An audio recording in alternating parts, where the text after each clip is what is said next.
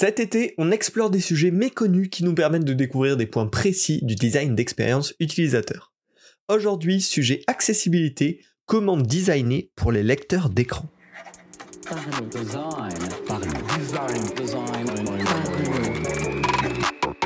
Cette cinquième saison de Parlons Design est sponsorisée par The Theory, le site des product designers. Salut, c'est Romain Pachna, bienvenue dans Parle Design pour parler aujourd'hui des lecteurs d'écran et comment designer pour les lecteurs d'écran. Euh, c'est euh, des logiciels en fait sur ordinateur ou téléphone hein, qui permettent de naviguer à la voix et à l'oreille principalement en ayant très peu d'interactions à faire avec les mains euh, ou en tout cas des, des, interactions relativement imprécises. Pas besoin voilà d'avoir un toucher précis euh, comme on a l'habitude d'utiliser notamment nos smartphones ou bah, potentiellement nos ordinateurs. La souris demande une certaine précision et une certaine mobilité. Et donc ça ça va être des logiciels utilisés bah, par des personnes qui ont des handicaps moteurs notamment et qui vont avoir des difficultés à avoir cette précision avec leurs doigts, avec leurs mains. Donc c'est une petite part de la population, euh, bien évidemment, mais ça demande un, coût euh, bah, en travail de côté design relativement faible. Vous allez le voir, je vais vous présenter une méthode hyper courte, hyper concise qui permet d'adresser ces problématiques de manière très efficace. Mais derrière, bah, ça permettra d'améliorer notablement euh, bah, l'égalité des chances, l'accès euh, aux outils numériques à ces personnes-là. Et c'est pour ça que ces sujets sont hyper importants. c'est pas normal qu'aujourd'hui, quand on design, on oublie toute une partie de la population et on leur donne pas les possibilités complète quoi de, profiter des, des, produits numériques. Alors pour cet épisode, je m'appuie sur un, guide de la BBC, euh, la fameuse télé radio britannique, qui ont tout un site avec des pratiques de design et notamment toute une grosse partie sur l'accessibilité en tant que presque service public. Hein, forcément, ils sont très euh, très bons là-dessus, mais on va le voir malheureusement, c'est pas le cas dans la plupart des produits euh, numériques aujourd'hui l'état des choses à date, c'est que genre la grande, grande, grande majorité des services, euh, je dirais à vue de nez comme ça, hein, mais plus de 90% des services ne prennent pas du tout euh, les lecteurs d'écran en compte ou en tout cas à minima euh, dans la version par défaut, mais en tout cas c'est pas du tout pensé dans les expériences et c'est une vraie problématique bah, pour les utilisateurs qui utilisent ce genre de produit.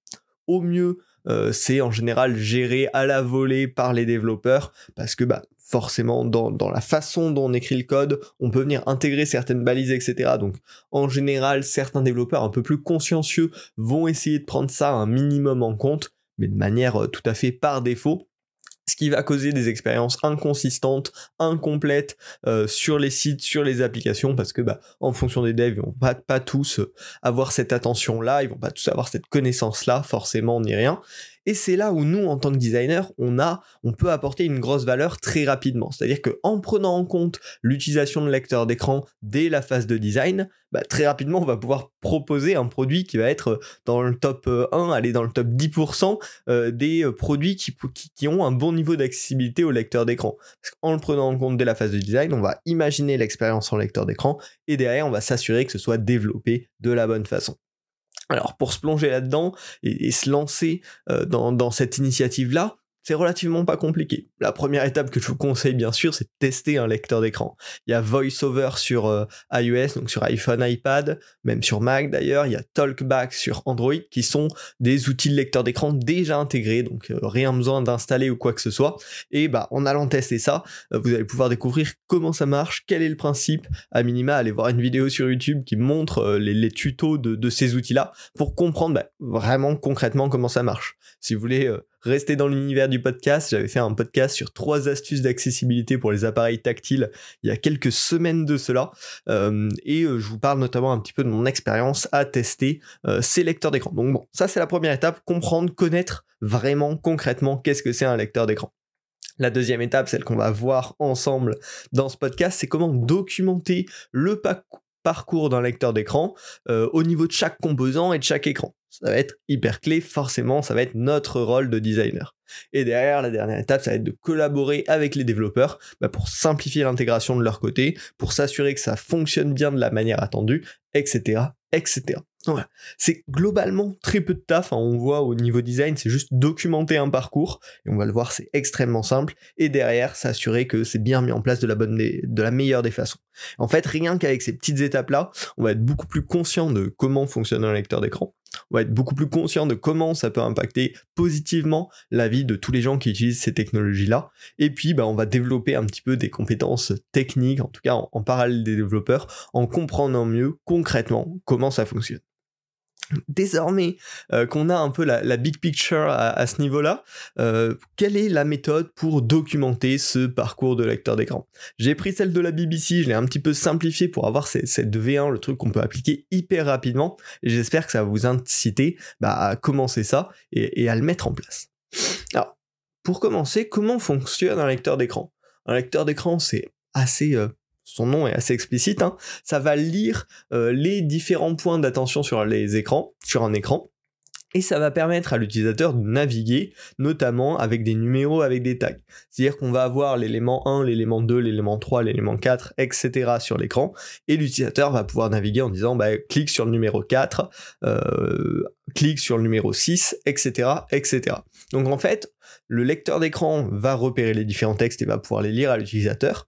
Et ensuite, il va permettre à l'utilisateur de pouvoir naviguer de point d'intérêt en point d'intérêt euh, à travers l'écran. Donc documenter ce parcours de lecteur d'écran, ça va être tout simplement spécifier l'ordre des points d'intérêt et les labels qui vont décrire ces différents points d'intérêt. C'est à peu près aussi bête que ça. Globalement, ça va se, finaliser en une maquette avec des petits pins qui représentent les différents numéros euh, des points d'intérêt, donc du numéro 1 au numéro euh, au dernier numéro dont, dont, vous aurez besoin, et une liste numérotée qui va correspondre à ces différents points avec un label qu'il décrit à chaque fois. Comment on va appliquer ça concrètement dans le design Déjà, il nous faut une maquette euh, d'écran finie. Donc cette étape de documentation de lecteur d'écran va arriver en fin de process de design. Donc elle n'est pas contraignante et vous pouvez complètement y revenir de manière rétroactive une fois qu'un projet est fini. C'est pas un souci. Euh, donc ça, c'est un premier point plutôt positif pour comment l'intégrer dans le processus de design. Une fois que la maquette est finie et complète, bah, on va pouvoir intégrer ça forcément, plus on arrive à le remonter tôt dans le process, plus on aura une expérience consistante en termes de lecteur d'écran. Mais déjà, si on vient l'intégrer en fin de process, c'est complètement compatible. À partir de là, on va pouvoir commencer le vrai euh, processus de documentation.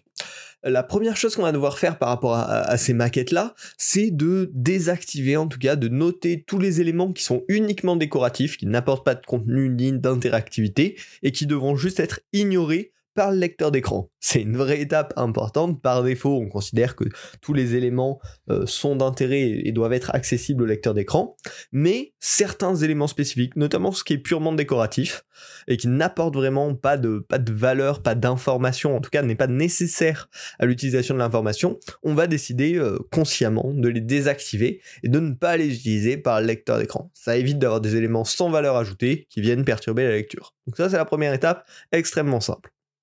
La deuxième étape derrière, ça va être si nécessaire ajouter des éléments invisibles, des éléments qui sont pas visuellement dans l'interface, euh, mais qui vont être nécessaires qui vont apporter euh, de la qualité à, euh, à des lecteurs d'écran. Par exemple, de la titraille spécifique. Euh, on peut avoir de la titraille qui est faite sous forme très visuelle, sans, sans, que ce soit concret, matérialisé.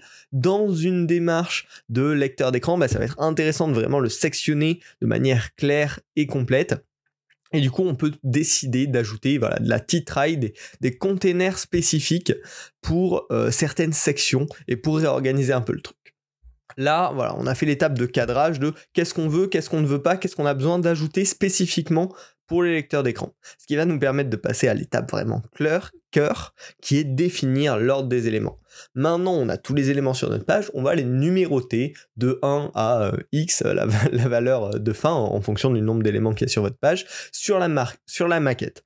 En disant, ben, ça c'est le premier élément qui va être interactif, le deuxième, le troisième, le quatrième, le cinquième. Globalement, la plupart du temps, ça va suivre l'ordre de lecture, mais en fonction de l'organisation de vos blocs, on peut avoir un ordre qui est spécifique. Et c'est pour ça que c'est hyper important de le numéroter et de le prendre en compte dans vos designs, c'est pour que l'expérience euh, lecteur d'écran, quand on passe d'un point à l'autre, elle soit cohérente. Et qu'on passe pas d'un point en haut de l'écran à un point en bas de l'écran, puis à un point au milieu de l'écran, etc.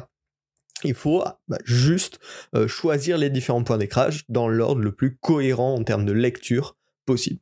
Donc vous les numérotez directement avec des petits euh, pins sur la maquette et puis vous pouvez à côté commencer à préparer une liste avec tous vos numéros qu'on va compléter derrière avec l'étape suivante qui est de définir les rôles sémantiques.